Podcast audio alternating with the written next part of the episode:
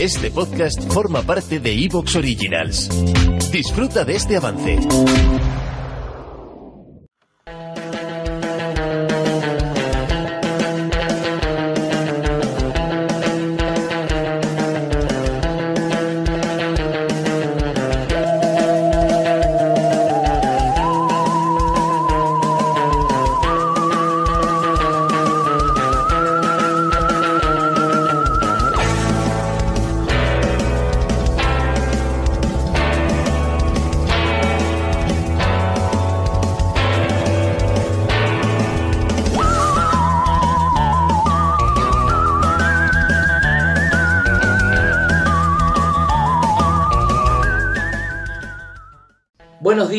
Buenas tardes y buenas noches, queridos difuntos. Muchísimas gracias por estar nuevamente con nosotros.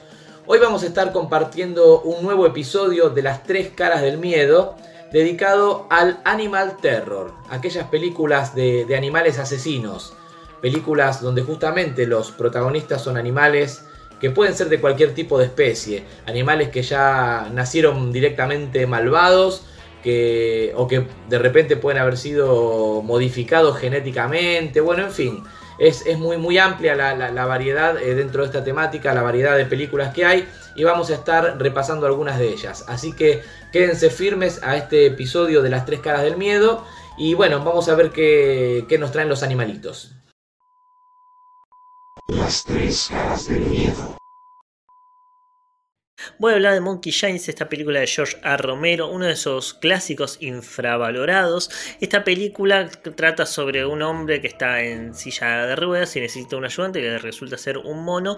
Y eh, la, relación entre ellos empieza a volver un poco más eh, dependiente. Eh, hay una cuestión emocional, intelectual entre el mono y este, y este hombre. Y obviamente el mono empieza a matar a todos.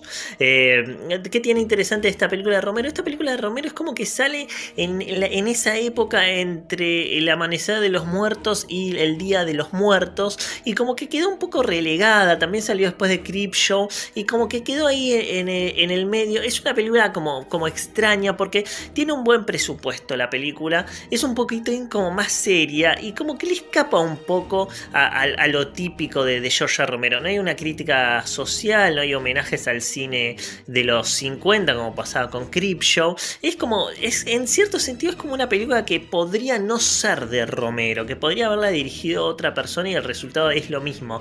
Aún así se nota que es eh, que, eh, que de, Romero pone su impronta porque realmente sabe cómo contar una historia, sabe cómo generar historias, eh, cómo generar una historia intrigante, cómo mantener una película a flote con un buen ritmo que en ningún momento se sienta pesada ni aburrida. También tiene efectos de Tom Savini, pero acá es cierto que también que los efectos están a favor de la historia, o sea que suben a la historia y no son solo un muestrario, como sí puede pasar en las películas de los muertos vivos que hizo Romero, que son un poquito como más, eh, como que muestran más, como que le da más importancia más eh, a, los efectos. No es que esté mal la película, es un clásico infravalorado de, Romero. No sé si está entre las mejores. A ver, si hacemos un top 10 de Romero, seguramente esté en puesto número 9 o en el puesto número 10 de la, de, de su filmografía.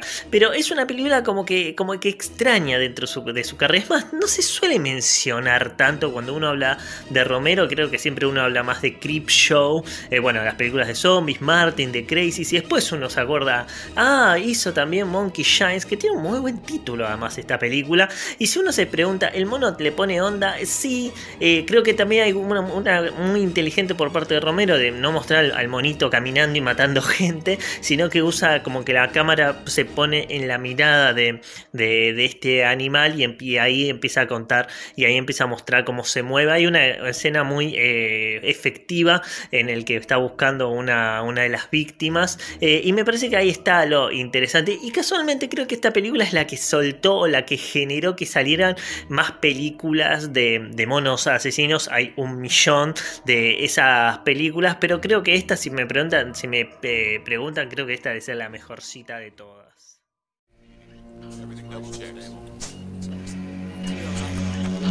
A man trapped by his own body. To Alan, to the start of his new life. So you train monkeys? exclusively for quadriplegics? How about if I were to donate a monkey? She hasn't been exposed to anything weird in the lab. No. An animal trained to follow commands. How am I supposed to take care of it, Jeff? The idea is that it's going to take care of you. She's unbelievable. She's like a miniature person.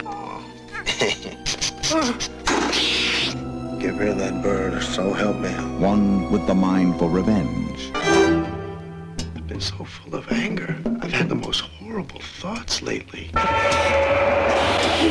I've made up a formulation based on human memory cells I've been injecting one of my monkeys.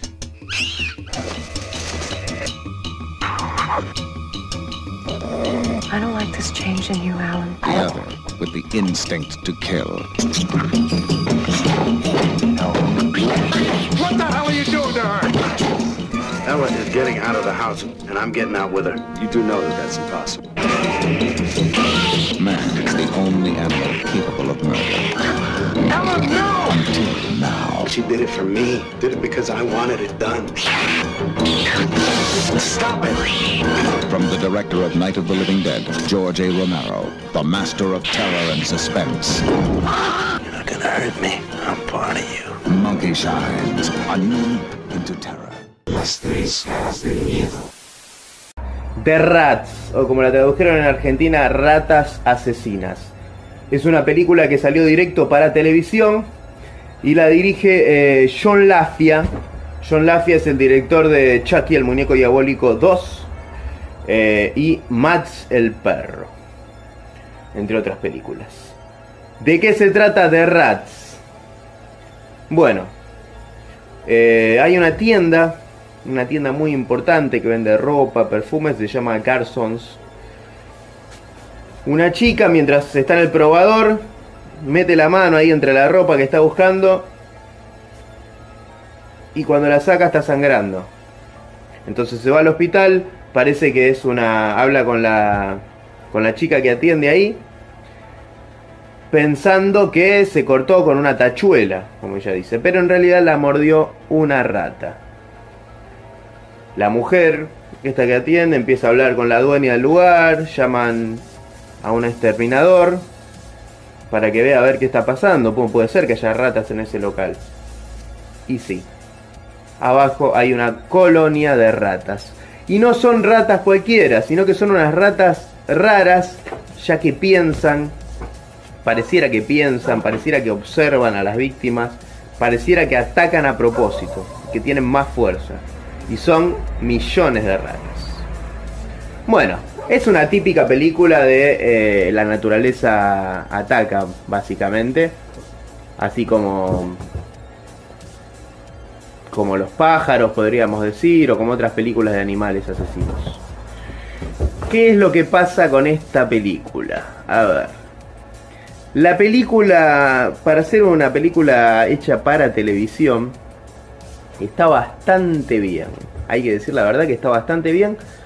Porque se deja ver, los efectos se nota que, que- es de bajo presupuesto, pero no es algo que se nota tanto como que, que moleste, digamos. Y las actuaciones están bastante bien. Es interesante, no es nada, es una película predecible, obviamente. Estamos hablando de una película de ratas asesinas.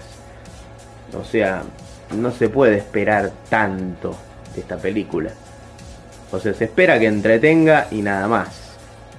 Bueno, ¿cuál es el tema con esta película? A ver. Voy a intentar eh, sin tirar... eh, sí, voy a tener que hablar de tirar un spoiler de esta película. Así que el que quiere ver eh, The Rats de John Lafia puede parar el video, ver la película y después seguir viendo este video si le interesa ver la película. O si no le interesan los spoilers, porque voy a contar algo muy cercano al final de la película. Eh, así que el que no quiere escucharlo, para el video, como le dije. Bueno, ¿por qué voy a contar esto? Porque tengo que contar algo que me molestó y algo que me hizo bajarle el puntaje a esta película. A ver, como dije, es una película entretenida. No son una masa los actores, nada por el estilo, pero están bastante bien. El Exterminador, una mujer, la hija actúa mejor inclusive. Eh, está bastante bien, las ratas por momentos se ve un CGI, por momentos se ve que son reales y están bastante bien. Ahora, vamos al problema. Primero, eh, me gustó, tiene un par de escenas muy buenas. Hay una escena donde un grupo de ratas ataca a una piscina donde hay chicos y ves a todas las ratas que se meten ahí en la piscina. Y está buena, es una escena típica de este tipo de películas. Si recuerdan, los pájaros, la escena que los pájaros atacan a los chicos en la escuela. Eh, invasión mortal, la pesadilla de las abejas asesinas. Cuando las abejas atacan, eh, creo que es en una boda que están haciendo, no recuerdo bien, como una fiesta. Eh, siempre estas películas de animales, las que son varios animales juntos, un grupo de animales, tienen una escena donde hay donde está el grupo de animales atacando a un montón de gente. Y está bastante bien la, escena. Eh, ¿Cuál es el, tema en sí con la película? Que ahí va el spoiler. Spoilers. Hay una escena donde deciden juntar a todas las ratas en la piscina. Eh, Recuerden que estas ratas, una sola ya era terrible. O se juntaban de a 20 y ya atacaban. Y tenías que salir corriendo porque te atacaban las ratas. Bueno, en esta piscina hay miles y miles de ratas. Pues están todas. Está la piscina llena, cubierta. La protagonista cae adentro de la piscina donde están todas las ratas. Y uno dice, listo, la mataron, la mataron y, y yo ahí estoy diciendo que bueno, se animaron a matar a la protagonista en la película. Viste que pocas películas se animan a hacer eso. Y ves que el exterminador quiere alcanzar la mano, como que quiere dar la mano, y la mina se hunde entre todas las ratas. Y vos decís, bien, vamos a ver la película. Pero, ¿qué es lo que pasa? La chica está viva. El tipo mete la mano y saca a la chica. Mete la mano, ojo, las ratas se le suben en la mano. Pero él puede agarrar a la chica y sacarla y la chica está intacta, intacta. Intacta, la tendrían que haber mordido toda, por lo menos. Ponerle que la saca viva de ahí. Pero tendría que estar toda mordida por las ratas. No. Uno se imagina, no, va a salir chorreando sangre. No, nada que ver. Nada que ver, te saca toda la credibilidad de la película, dale. Si 10 ratas eran terribles atacando, miles y miles de ratas, de todas las ratas juntas ahí, ¿por qué no le hacen nada? Porque es la protagonista. Eso la verdad me pareció muy poco creíble y básicamente eh, arruina un poco la película. 6 puntos le doy. 6 puntos porque está bien como una película de televisión pero quizás esta escena lo bajaría un 5. Quizás. Pero lo, voy a dejar en 6. Podría haber tenido 6.50 tal vez. Una película que zafa. Una película que si quieren verla, véanla. No es la gran cosa. Eh, si les gustan las películas estas de animales al ataque, no está mal, así que pueden verla. No está entre las mejores, pero tampoco está entre las peores y sacando esa escena totalmente poco creíble, la película está bien. Espero que les haya gustado y esta es para ustedes.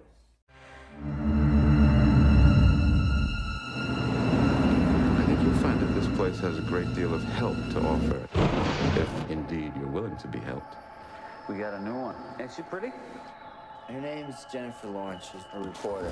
She's here undercover. Another patient ran last night. We're supposed to be the last stop, the place they can't run from. You stole something from patient's confidential file? Not stolen, borrowed. A janitor used to be a patient here about a year ago. He believes he can talk to rats telepathically. Listen. You hear that?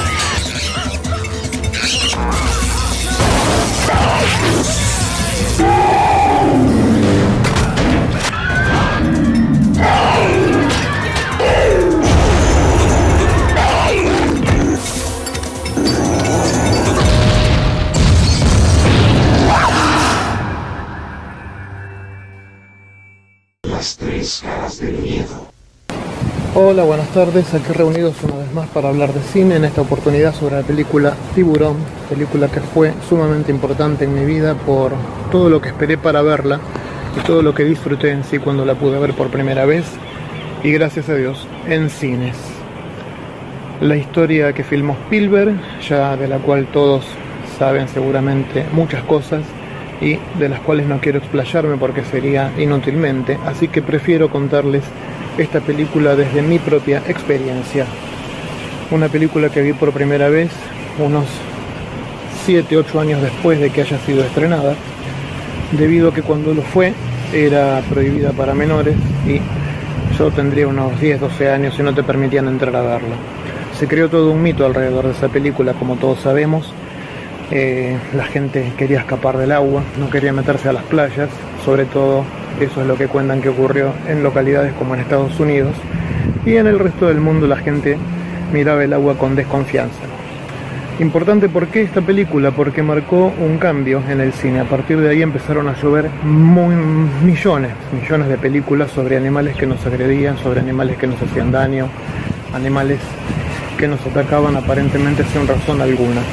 No fue la primera, hubo películas anteriores sobre monstruos eh, de este tipo, pero sí fue yo creo la más real, la que causó más miedo y la que gracias a que el famoso Bruce, como se llamaba el tiburón mecánico, como lo habían apodado, gracias a que este tiburón no funcionó, Spielberg se vio en la necesidad de crear escenas de suspenso sin mostrarlo y realmente lo logró de una forma maravillosa, ya que la película, viéndola hoy en día, sigue siendo muy efectiva.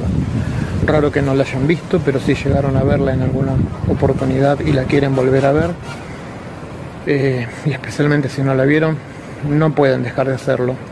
Es una película ya histórica, que cada edición nueva de Blu-ray trae algún material extra, algo más para agregar. Eh, con tres actores principales que se pasaron, más una cuarta persona, la señora del el jefe Brody, que también se defiende bastante a pesar de que no está considerado que sea una buena actriz. Los protagonistas principales es un trío de hombres que lucharán contra este animal. La mitad de la película es directamente dentro del agua, es la persecución a este escualo gigante que aparece y hace estragos. Y la primera parte nos va situando en un pueblito muy pintoresco, un pueblito de pinta pescadores, en donde cada uno de los personajes está pintado de una manera, yo diría, perfecta.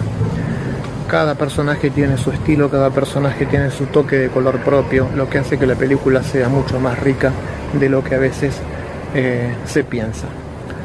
En cuanto a los efectos, son efectos con sorpresa, efectos con suspenso, mucho suspenso. Ya comenté que no pudieron utilizar demasiado el animal mecánico y no existía en esos momentos CGI. Recordemos eso que es importante porque hoy lo hubieran solucionado de esa manera. Bueno, súper recomendable. Tiburón originó tres secuelas eh, oficiales y muchas películas copias. Nacieron muchos monstruos marinos después de Tiburón. Y ha dejado su legado. La recomiendo con creces. Véanla, disfrútenla. Eh, y bueno, ha tenido críticas buenas en general, tiene los detractores que consideran que ciertas escenas son exageradas y irreales, pero eh, la verdad la sigo recomendando y la seguiré recomendando siempre.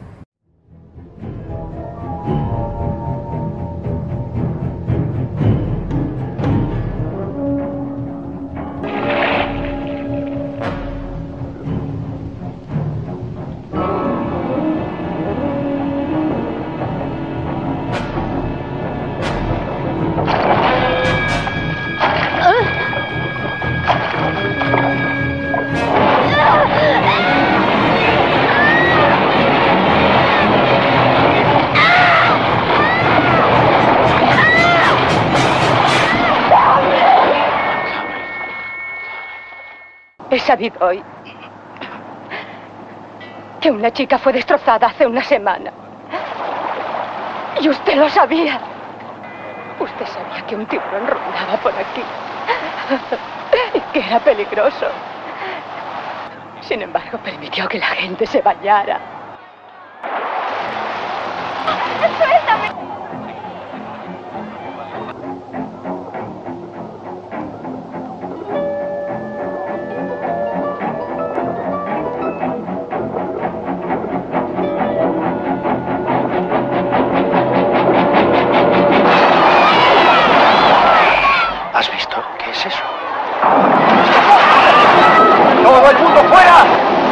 Cuestión de psicología. Gritas barracuda. Y todo el mundo dice, bueno, ¿y qué? Gritas tiburón. Y cunde el pánico y adiós temporada de verano. Es cierto que los tiburones atacan con preferencia en aguas de un metro de profundidad y a pocos metros de la playa. Sí. Es un gran blanco, uno enorme, y cualquier experto en tiburones te dirá que es un devorador de hombres. Tendremos que cerrar las playas y no contratar expertos que maten al tiburón. Es un mal bicho, pero tendrán la cabeza, la cola y el animal entero. ¿Es que no has oído a tu padre? ¡Sal de ahí ahora mismo! Ese tiburón se traga a uno entero. Necesitará otro barco más grande. Mide unos 7 metros. Ocho metros. Y pesará tres toneladas.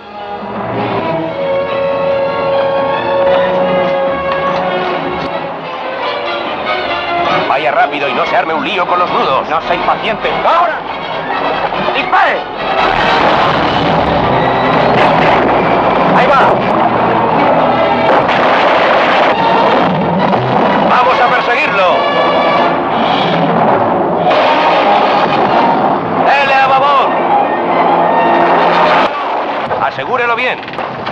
¡Cuidado! ¡Cuidado con esos cables! Yeah.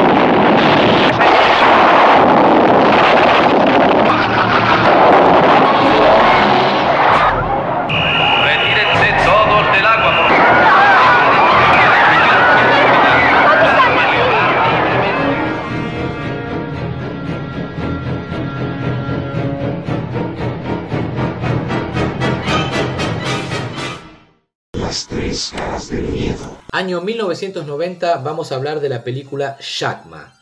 Película dirigida por Hugh Parks y Tom Logan, que cuenta la historia de un, de un mono, exactamente de un mandril, bastante, bastante desquiciado ¿no? y, y sediento de sangre. A ver, eh, esta película yo la vi por primera vez cuando tendría unos 14, 15 años y la verdad que guardaba recuerdos bastante gratos de ella. Lamentablemente volví a, revisionarla hace días nada más justamente para traerla a este episodio del podcast y tengo que confesarles que aquellos recuerdos gratos que tenía se, se fumaron en, en, el aire, ¿no?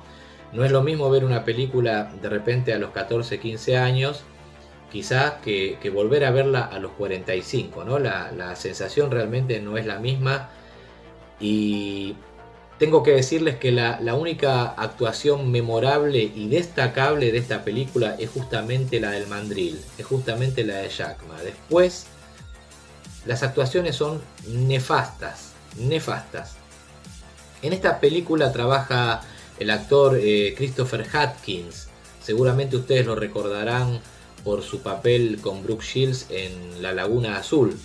Bueno, aquí Christopher Hatkins vendría a ser el, Final Boy o el Final Man, si se quiere, ¿no?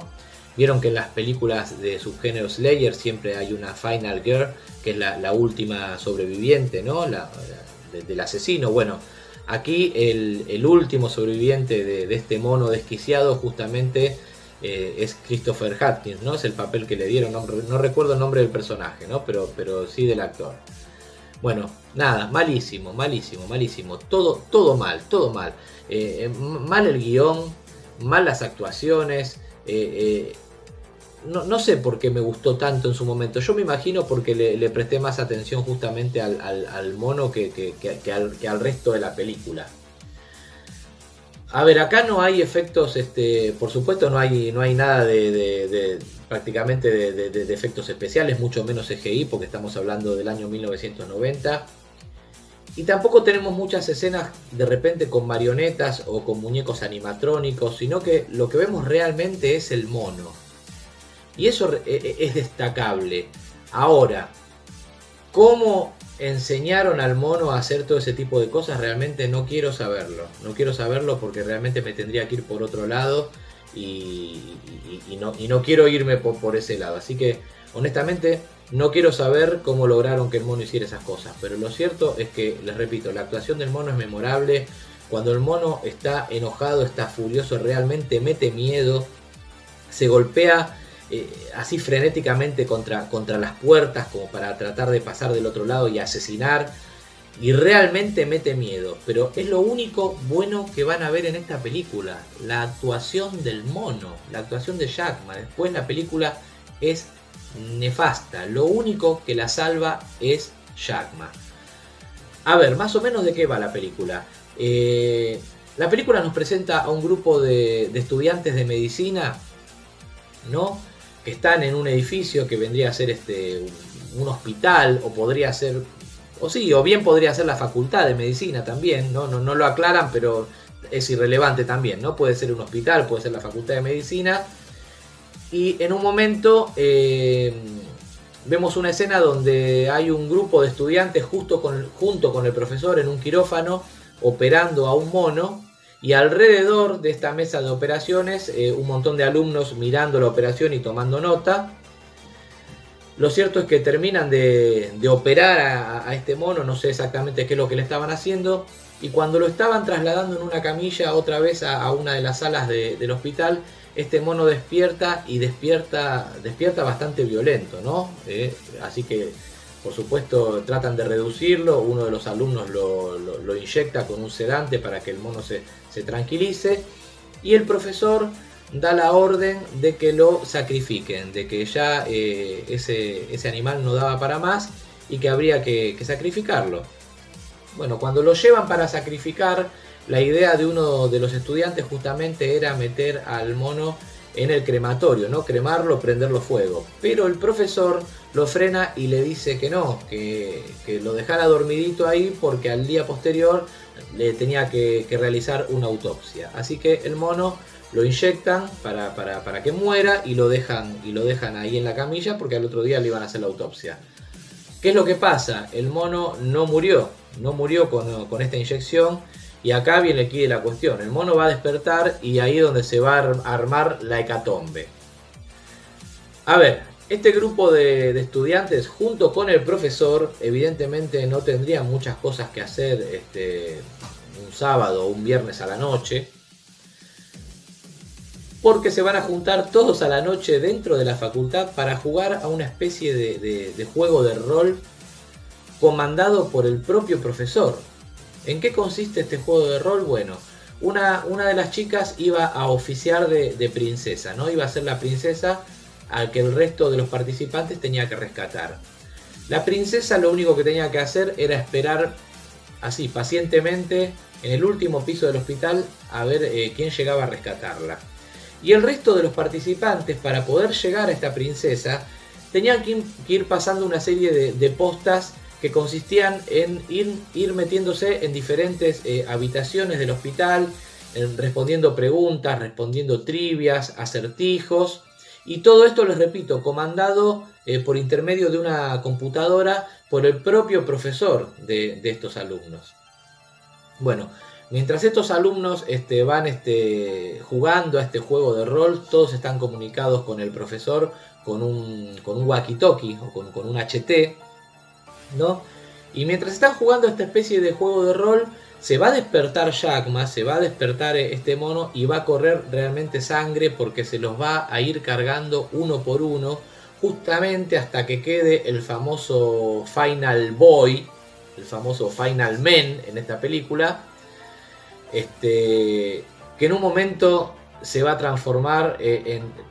A ver, como les digo, la, actuación de este tipo es, es pésima, eh, siempre la misma cara inexpresiva, eh, se la pasa durante toda la película haciendo cara de boludo y en el último momento, no sé, va, va, va, va, va a pelar un, no sé, fuerza de donde no la tiene y se va a transformar en un pseudo Rambo que va a querer vengar la muerte de su novia y de sus compañeros.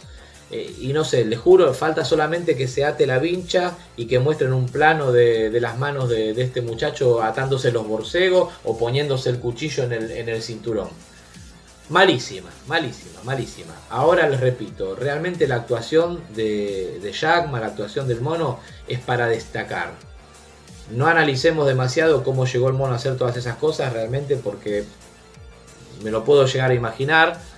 Eh, más aún teniendo en cuenta que hay pocos efectos especiales, que prácticamente no los hay, entonces todo lo que ustedes están, están viendo en la película realmente es al mono haciendo todas esas cosas. Así que bueno, no pensemos demasiado y disfrutemos la película. ¿La recomiendo? Sí, la recomiendo justamente, les repito, y valga la redundancia otra vez, por la actuación del mono y por todo lo que este animal hace.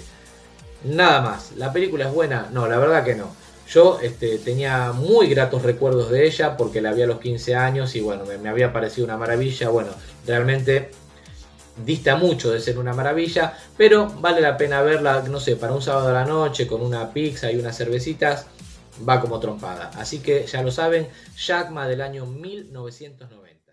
Jackma todo comienza con un estudio sobre la agresión humana. Mientras el profesor y sus alumnos juegan un inocente juego, se ven inmersos en una vorágine de terror y muerte.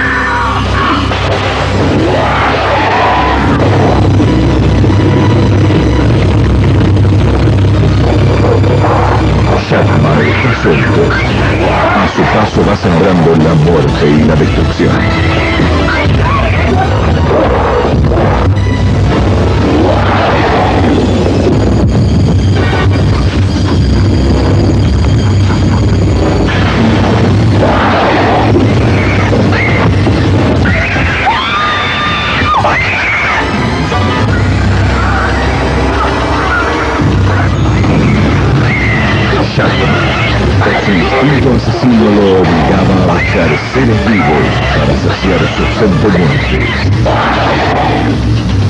Ya está en su videoclub. Shakma.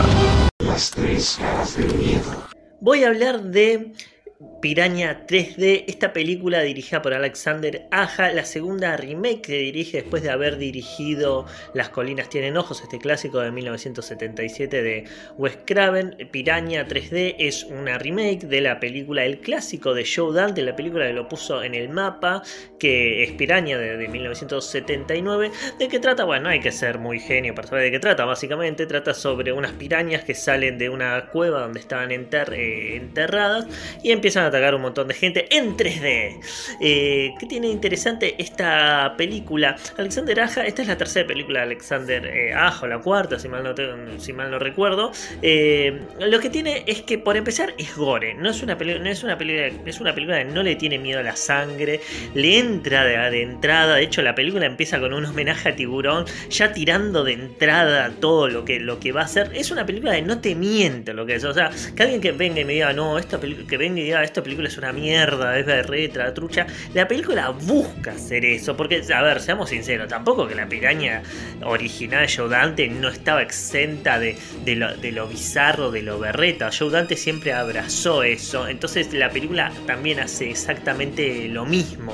Eh, también es una película llena de desnudos. Es más, yo diría que es una, es una película de sangre, tetas y rock, y rock and roll, eh, pero, pero tiene más desnudos o más eh, carne que sangre en, cierto sentido. Es una película muy como pornográfica, que a mucha gente le puede molestar, puede decir, che, esto es como muy, como muy tonto, muy adolescente, pero creo que la película se, se encarga de eso, no le tiene miedo a eso. Y me parece, hay una cosa muy graciosa de la película que si bien es en 3D, creo que la mayoría la ha visto eh, sin, el 3, sin el 3D. Acá en Argentina, por ejemplo, tardó mucho en estrenarse y cuando se estrenó creo que no la fue a ver todo el mundo tampoco. Pero ahí está lo gracioso, la película gana mucho cuando, eh, por más allá que no tenga el 3D, porque cuando no tienes el, efecto, uno se da cuenta, che, estos retruchos, esto es re berreta, eh, pero le juega a favor la película, porque justamente la película abraza eso, esa, esa berretez. Entonces, con efectos o sin efectos, la película funciona. Eh, por otro lado, también hay un montón de, cameos, está el Guirrot, está Richard Dreyfus, está el Dr. Brown de Volver al Futuro, también hay actores que luego tendrían éxito en la película como protagonistas pero obviamente eh, lo que uno quiere en esta película es ver pirañas asesinas. Y, la y, Alexander Aja no le miente a su público y te da que sangre, sangre, sangre. Hay una masacre que a mí en lo particular me hubiera gustado que sea mucha más sangrienta, más violenta, que se fuera más a la mierda. Es como que, como que siento que le falta un poquitín de dos minutos más y de algo bien, bien gore, tipo asqueroso, bien a lo Brain Dead. Pero la película como que se queda ahí, no está mal, eh, satisface eh, el, corazón eh, gore que tiene cada uno. Pero como le que le falta un poquito de rojo a la película. Y eso para mí un poquito me decepciona. Aún así es una película va, bastante entretenida, divertida. Me parece que es mucho mejor que Piranha 3D, que igual no me parece mala, mala. pero me parece que esta película tuvo mach- mucho más presupuesto y un director muchísimo más capaz como es Alexander Aja.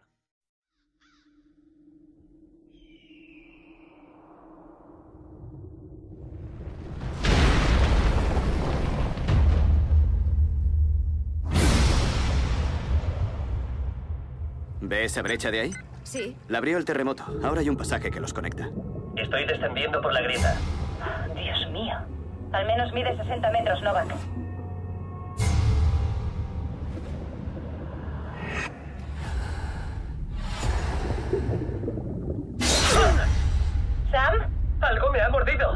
Sam, ¿qué ves ahí abajo? Dios mío. ¡Sam!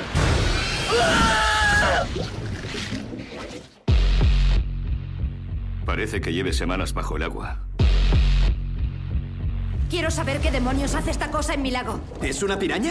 Concretamente, esta piraña desapareció hace dos millones de años. Estoy pensando en cerrar el lago. Aquí habrá unos 20.000 muchachos. Es una locura.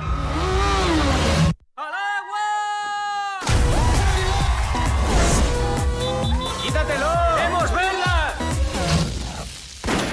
¡Abandonen el lago! ¡Es una emergencia! ¡Frankie, colega! ¡Tenemos cerveza! Las pirañas cazan en grupo. Con el primer mordisco empieza a salir la sangre.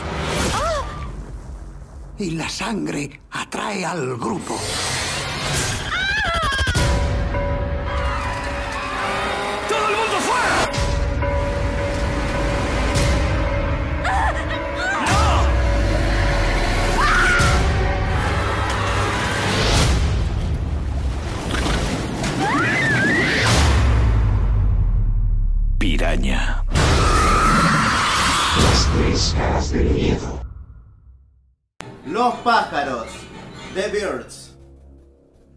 Película de Alfred Hitchcock del año 1963 y creo que todo el mundo la conoce.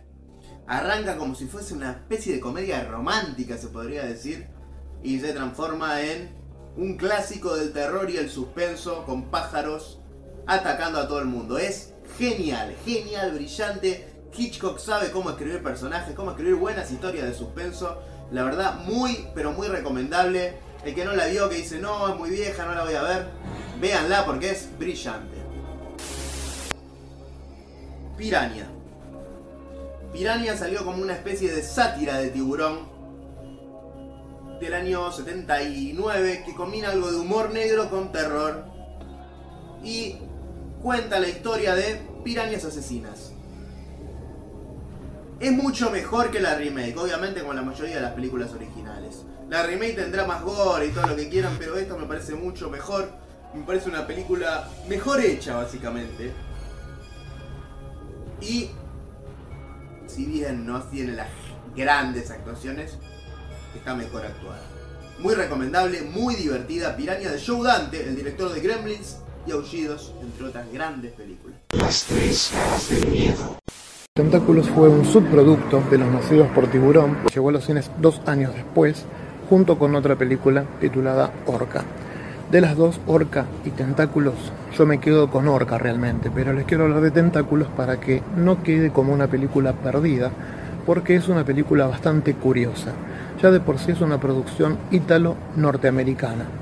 Ahí los italianos empezaron a meterse en el tema de los animales gigantes y lo que hicieron aquí fue crear un pulpo, que también lo vemos poco, cuando lo vemos realmente son imágenes que no provocan demasiado miedo, porque era un pulpo real que lo fueron añadiendo las escenas de acción.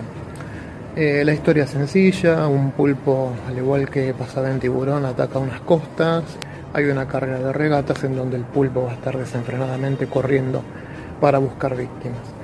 Eh, memorable el inicio de Tentáculos, que simplemente con una escena en donde hay un cochecito de bebé cerca de las costas y ese cochecito de bebé desaparece, dejando en evidencias que el niño ha sido devorado por algo que salió del océano, aún sin saber de qué se trata, han sido eh, para el recuerdo. Y es una de las escenas que vale la pena ver la película.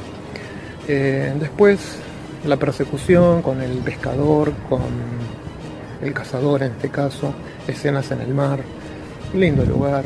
eh, y bueno, la participación que en esa época se había empezado a utilizar de Shelley Winters, ya en decadencia, en un papel de una abuela que anda con sus nietos tratando de esquivar los peligros de este tremendo y mortífero pulpo. Desde las oscuras aguas del océano emerge una increíble fuerza.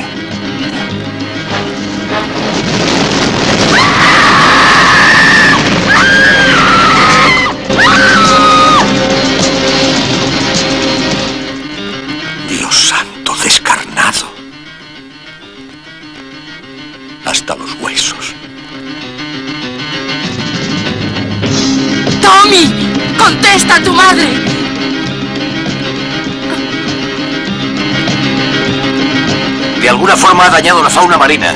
Estoy seguro de ello. Eso sirve para el pez muerto. Todo está destrozado ahí abajo. ¿Quién habrá hecho todo esto? Solo hay una cosa tan grande o tan poderosa. Pero están empezando a sospechar que su túnel de alguna manera es responsable de esas muertes. A menos que pudiera probar los hechos, yo me callaría.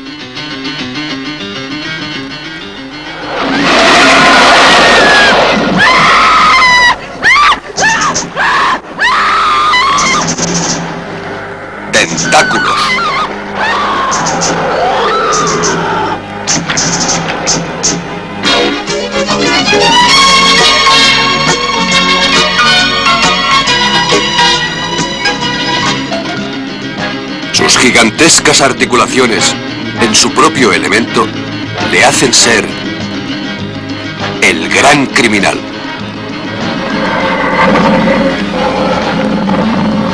Tentáculos. Ahora le enseñaré el torso. Apenas queda un cartílago junto a las articulaciones para unir el esqueleto. Está bien, el examen dental confirma que era Bill Sullivan. La pesadilla de un monstruo que aún nadie había visto. ¿Qué pasa? ¡No hay corriente! ¡Michael, por amor de Dios, ¿cómo tardas tanto?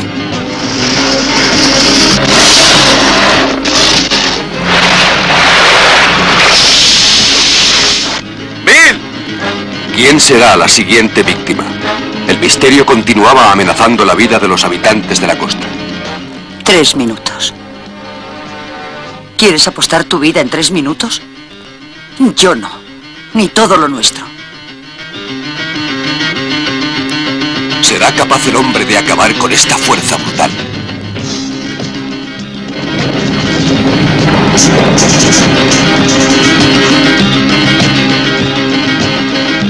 Las orcas tienen un cerebro tan grande como el de un ser humano y están en contacto con dos mundos diferentes. Uno, el aire que respiran, y el otro, el mar, de donde proceden y donde está su enemigo. Y ahora también mío.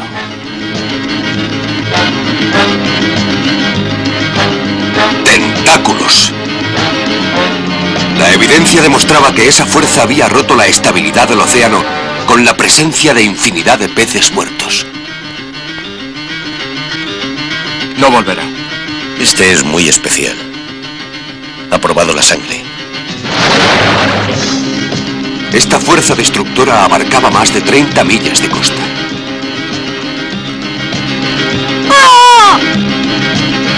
¿Quién será la siguiente víctima que sea atrapada por estos tentáculos?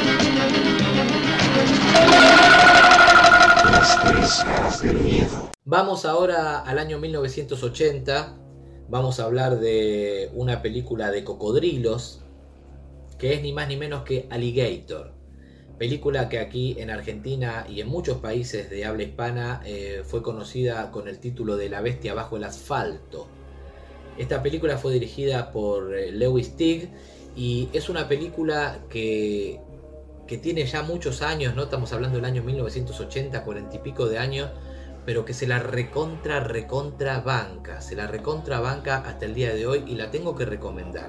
Por supuesto que este, técnicamente eh, vista al día de hoy, ¿no? después de tantos años, eh, seguramente uno le puede encontrar eh, algunas cositas, no sé, a nivel técnico, pero la verdad que justamente teniendo en cuenta que es una película de 1980, yo creo que los efectos especiales son alucinantes, son, más que dignos, son, espectaculares ¿no? para una película con tantos años y, les repito que se la sigue bancando hasta el día de hoy. Yo creo, por lo menos de todas las películas que vi, me arriesgo a decirles que es la mejor película eh, de cocodrilos que, hay. Por lo menos de las que yo llevo vistas, a mí me fascina y tengo que recomendarla y mucho. Esta película eh, arranca con, una familia, ¿no? Papá, mamá y la hijita en una especie de, acuario de zoológico que están mirando un show de, de cocodrilos, ¿no? Un espectáculo con cocodrilos. Al terminar este espectáculo, eh, como souvenir, en este mismo predio, te vendían los, los cocodrilos bebés, los cachorritos de cocodrilos prácticamente recién nacidos, ¿no? Una locura total. Pero los vendían. Y este matrimonio le compra a, la nena un, cocodrilo bebé que esta nena se lleva a su casa, lo pone en una pecera en su habitación y lo tiene como mascota, ¿no? Lo, lo cuida dentro de la pecera. Ahora parece que esta nena este, tenía la feliz idea de sacar al cocodrilo de la pecera y, dejarlo de ambular por la casa, lo cual eh, provocaba que, el padre se irritara y mucho porque este cocodrilo iba dejando sus, caquitas, ¿no? Sus caquitas por toda la casa. Un día el padre de esta nena realmente se cansó y lo que hizo fue tomar al cocodrilo bebé por la cola y tirarlo al inodoro, ¿no? Apretar el botón y el cocodrilo a otra cosa mariposa se fue. ¿A dónde va a parar todo lo que uno tira al inodoro? Al excusado, ¿no? A, las cloacas, al, sistema pluvial subterráneo, ¿no? De aguas servidas de, la ciudad. Bueno, ahí fue a parar este cocodrilo. Paralelamente a esto que yo les acabo de contar, vamos a ver a una, a una empresa, a una industria farmacéutica, ¿no? Que experimenta con diferentes animales y cuando los animales son, desechados, ya muertos, en algún lado los tienen que, tirar, ¿no? En algún lado los tienen, los tienen que desechar, valga la redundancia. Entonces contratan al empleado de un pet shop, que es el encargado de hacer el trabajo sucio, ¿no? De hacer desaparecer a todos estos animales muertos. ¿Y qué es lo que hace este empleado con los animales muertos? Lo lleva justamente sin que nadie lo vea, lo lleva a las alcantarillas y los tira ahí desconociendo totalmente y sin tener idea que lo que está haciendo es alimentar involuntariamente a este cocodrilo que nadie sabe que está ahí, pero el cocodrilo va a tener comida y en abundancia. Y no solamente va a tener este, animales muertos para, comer, sino que va a comer animales que fueron eh, de, alguna de alguna manera adulterados, fueron inyectados con diferentes drogas y, esto va a ser el alimento del cocodrilo, lo que va a provocar que este cocodrilo se, termine transformando en un cocodrilo gigantesco de una fuerza sobrehumana y, casi les diría dotado de inteligencia. ¿Qué pasa? Van a empezar a aparecer eh, cuerpos desmembrados en la ciudad. Van a aparecer flotando en el río piernas, brazos, no sé, cabezas, cadáveres por allá, cadáveres por allá la policía, desconcertada, lo que busca es un, asesino, ¿no? Un, Jack el Destripador, que sería el responsable de, estos cadáveres y de estos cuerpos desmembrados. Lo que menos se van a imaginar es que el responsable es un cocodrilo que vive en las alcantarillas. Un policía se carga la investigación al hombro y por estas investigaciones que él va haciendo, ¿no? La investigación misma lo lleva a, las alcantarillas, se mete con un compañero justamente en las cloacas y va a terminar descubriendo a este cocodrilo, ¿no? Que va a matar a su compañero, pero este policía va a sobrevivir y por supuesto va a tomar este, la muerte de, su compañero, lo va a tomar como algo personal con este cocodrilo y doblemente se va a cargar en el hombro la, investigación para poder este, destruirlo. La película Está muy buena. Bueno, este, este policía va a contar también con la, ayuda de una, bióloga. La bióloga está buenísima, está interpretada el papel por una jovencísima Robin, Robin Riker, o Riker, que la verdad que está recontra buena. Y, y bueno, esta bióloga también le va a dar una mano a este policía para poder atrapar al cocodrilo y, y en lo posible poder este, matarlo. La película, les repito, está buenísima. Las escenas finales, hay, hay- hay una parte sobre el final de la película donde el cocodrilo se mete en una boda, se mete en una fiesta de, de- casamiento. No tiene desperdicio, no tiene desperdicio. Las escenas dentro del casamiento con el cocodrilo son geniales, son geniales. Vamos a ver persecuciones, vamos a ver policías disparándole al cocodrilo con ametralladoras, eh, eh, lanchas que vuelan y explotan, bueno, en fin. Una producción bastante, bastante interesante eh, para aquellos años y que les repito que para el, al día de hoy todavía una película se la recontrabanca. Yo creo, yo creo la que es la mejor película de cocodrilos, que tuvo varias secuelas, pero bueno, de eso hablaremos en algún otro momento. La bestia bajo el asfalto, entonces Alligator del año 1980. Tienen que ver esta película porque está buenísima.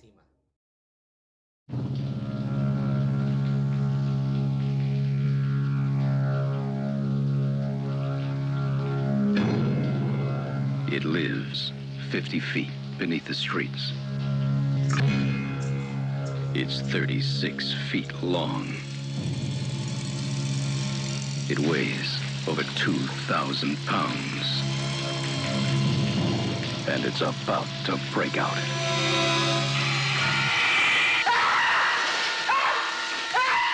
You're looking at the one who saw it. And it was big. You said it was dark. Now, perhaps you were mistaken.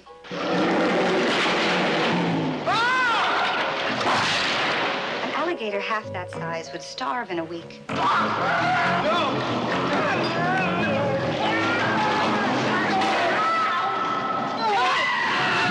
He kept coming up with some garbage about alligators in the sewers.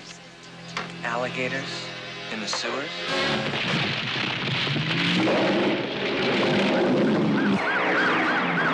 Once it escaped, there was no way to stop it.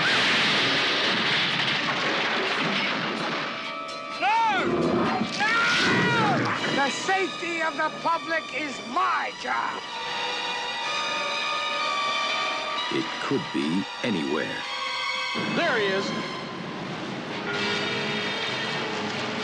ready to attack at any moment. You know, I've seen what this animal can do. You'd better take all the help you can get.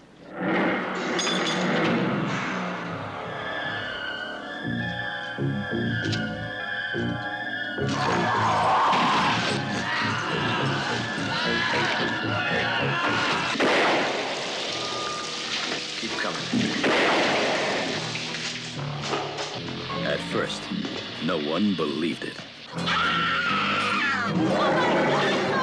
Now, no one will forget it. Alligator. Las tres caras del miedo. Si hablamos de Animal Terror, no podemos dejar afuera a los perros. Dicen que el perro es el mejor amigo del hombre, pero también puede ser su peor enemigo.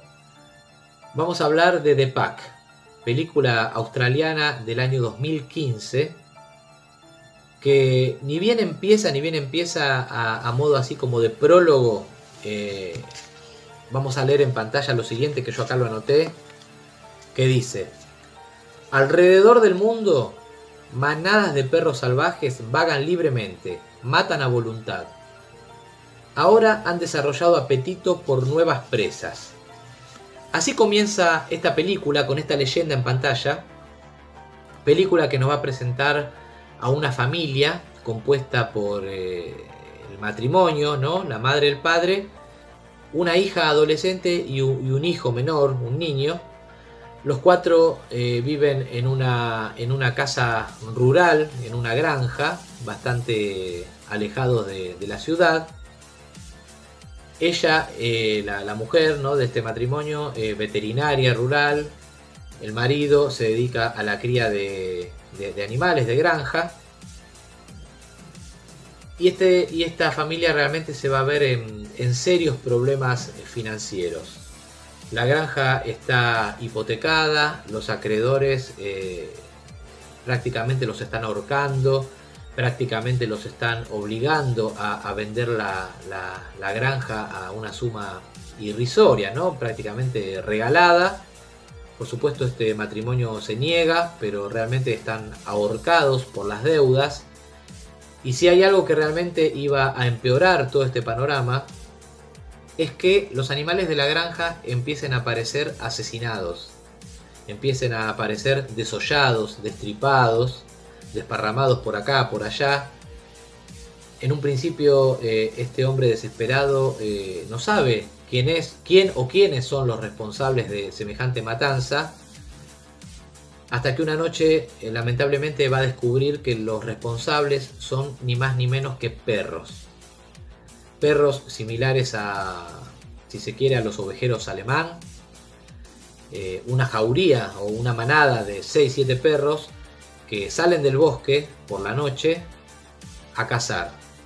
Salen con un apetito voraz, no solamente de carne animal, sino también de carne humana. Y la película nos va a presentar ni más ni menos que esto, ¿no? Va a transcurrir durante una noche, esta familia encerrada dentro de una casa, acechada este, por esta jauría de perros salvajes, que van a querer entrar a toda costa dentro de la casa, ni más ni menos que para devorarlos en algún momento eh, van a lograr entrar en la casa, van a romper los vidrios, van a entrar. Y ahí es donde se va a poner este, más interesante la película, ¿no? Donde se va a desarrollar la, acción más picante, si se quiere. A ver, esta película es entretenida, es para pasar, eh, es un buen plan para pasar, no sé, un sábado a la noche con una cerveza, con una pizza. Pero no más que eso, no es tampoco para pedirle peras al olmo. No es nada destacable al lado de otras películas, pero es una película para ver aunque sea una vez y me parece que está bien, que la van a pasar muy bien y que se van a entretener. Por supuesto, como en todo, como en todas, todo este tipo de películas, por momentos los personajes van a tomar decisiones estúpidas. Uno como espectador este, se va a replantear eh, algunas de las decisiones que estos personajes tomen. Pero todo, bueno, tenemos que saber que todo, todo esto tiene un porqué y es justamente para que la película no, nos atrape y, nos vaya llevando. Les repito, no es destacable, pero es entretenida y es para verla aunque sea una vez. Así que yo se las tengo que recomendar. Película australiana del año 2015, La Manada de Pac.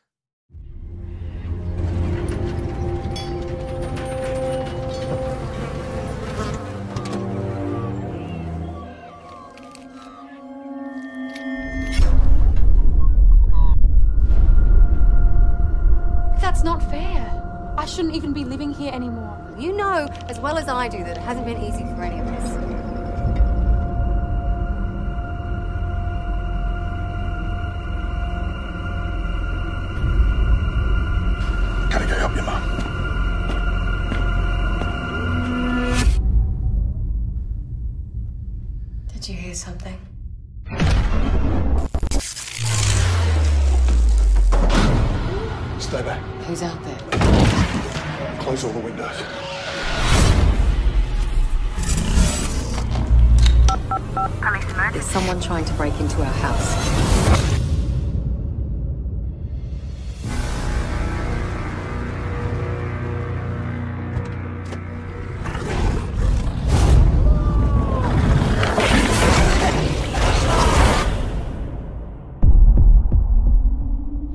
Hell was that? It wasn't exactly someone's pet.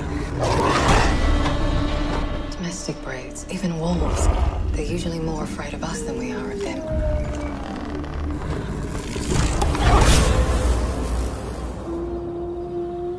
How many of them were out there? Predators usually hunt in packs.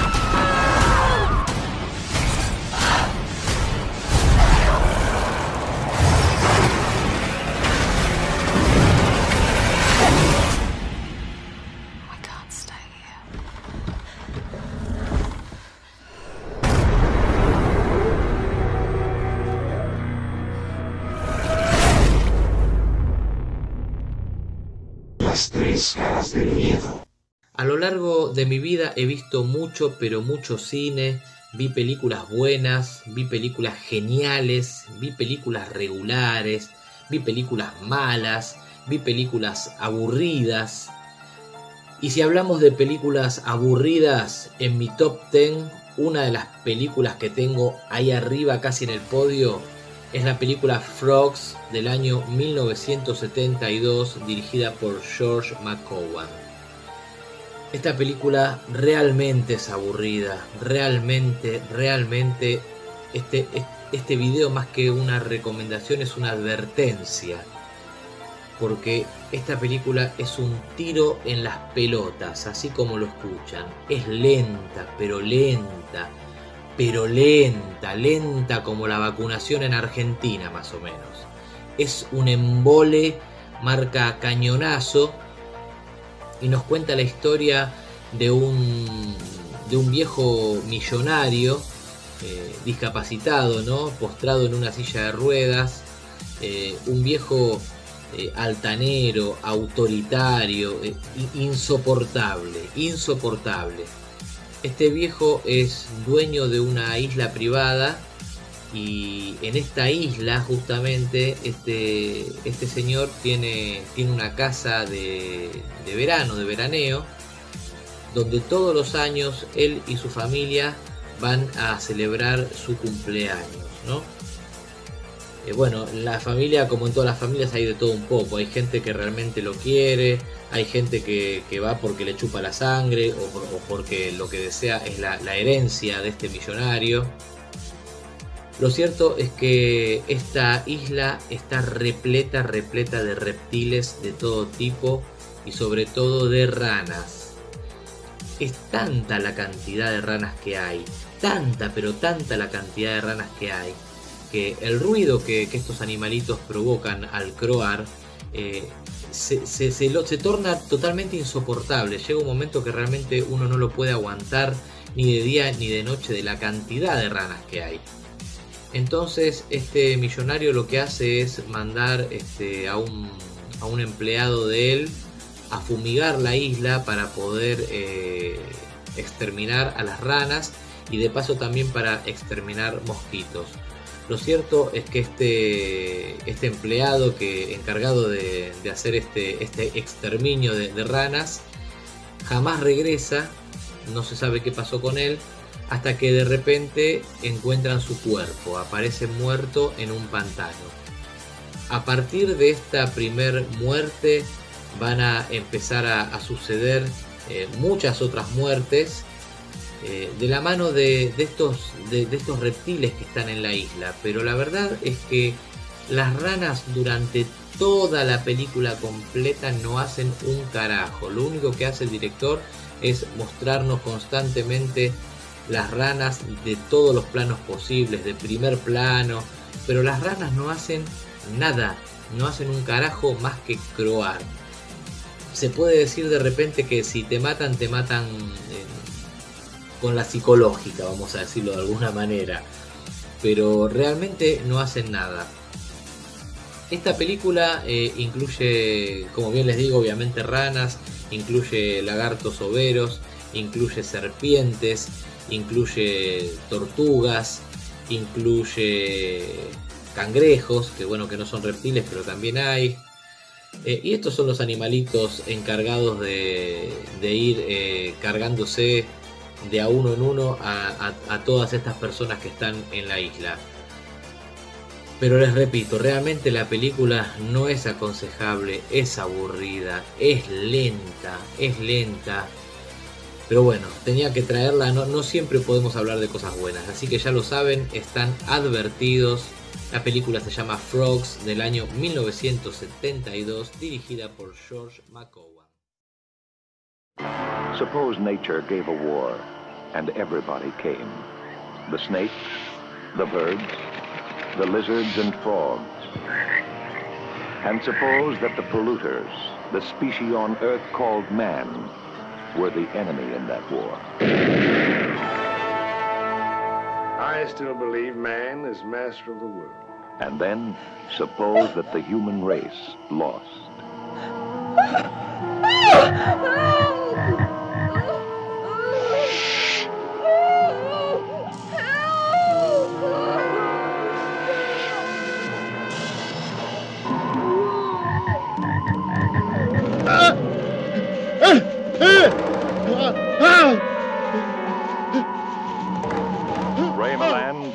Sam Elliott, Joan Van Ark, Adam Rourke, Judy Pace. First of all, we're gonna have to try to find our Stuart and Michael. Be very honest with you. I don't think we will. Not alive, anyway. You talking big because you're the only one making any sense around here. But whether we find them or not, we've got to get off this damn island. All of us, now. And I am asking to get the hell out of here with someone or by myself. Las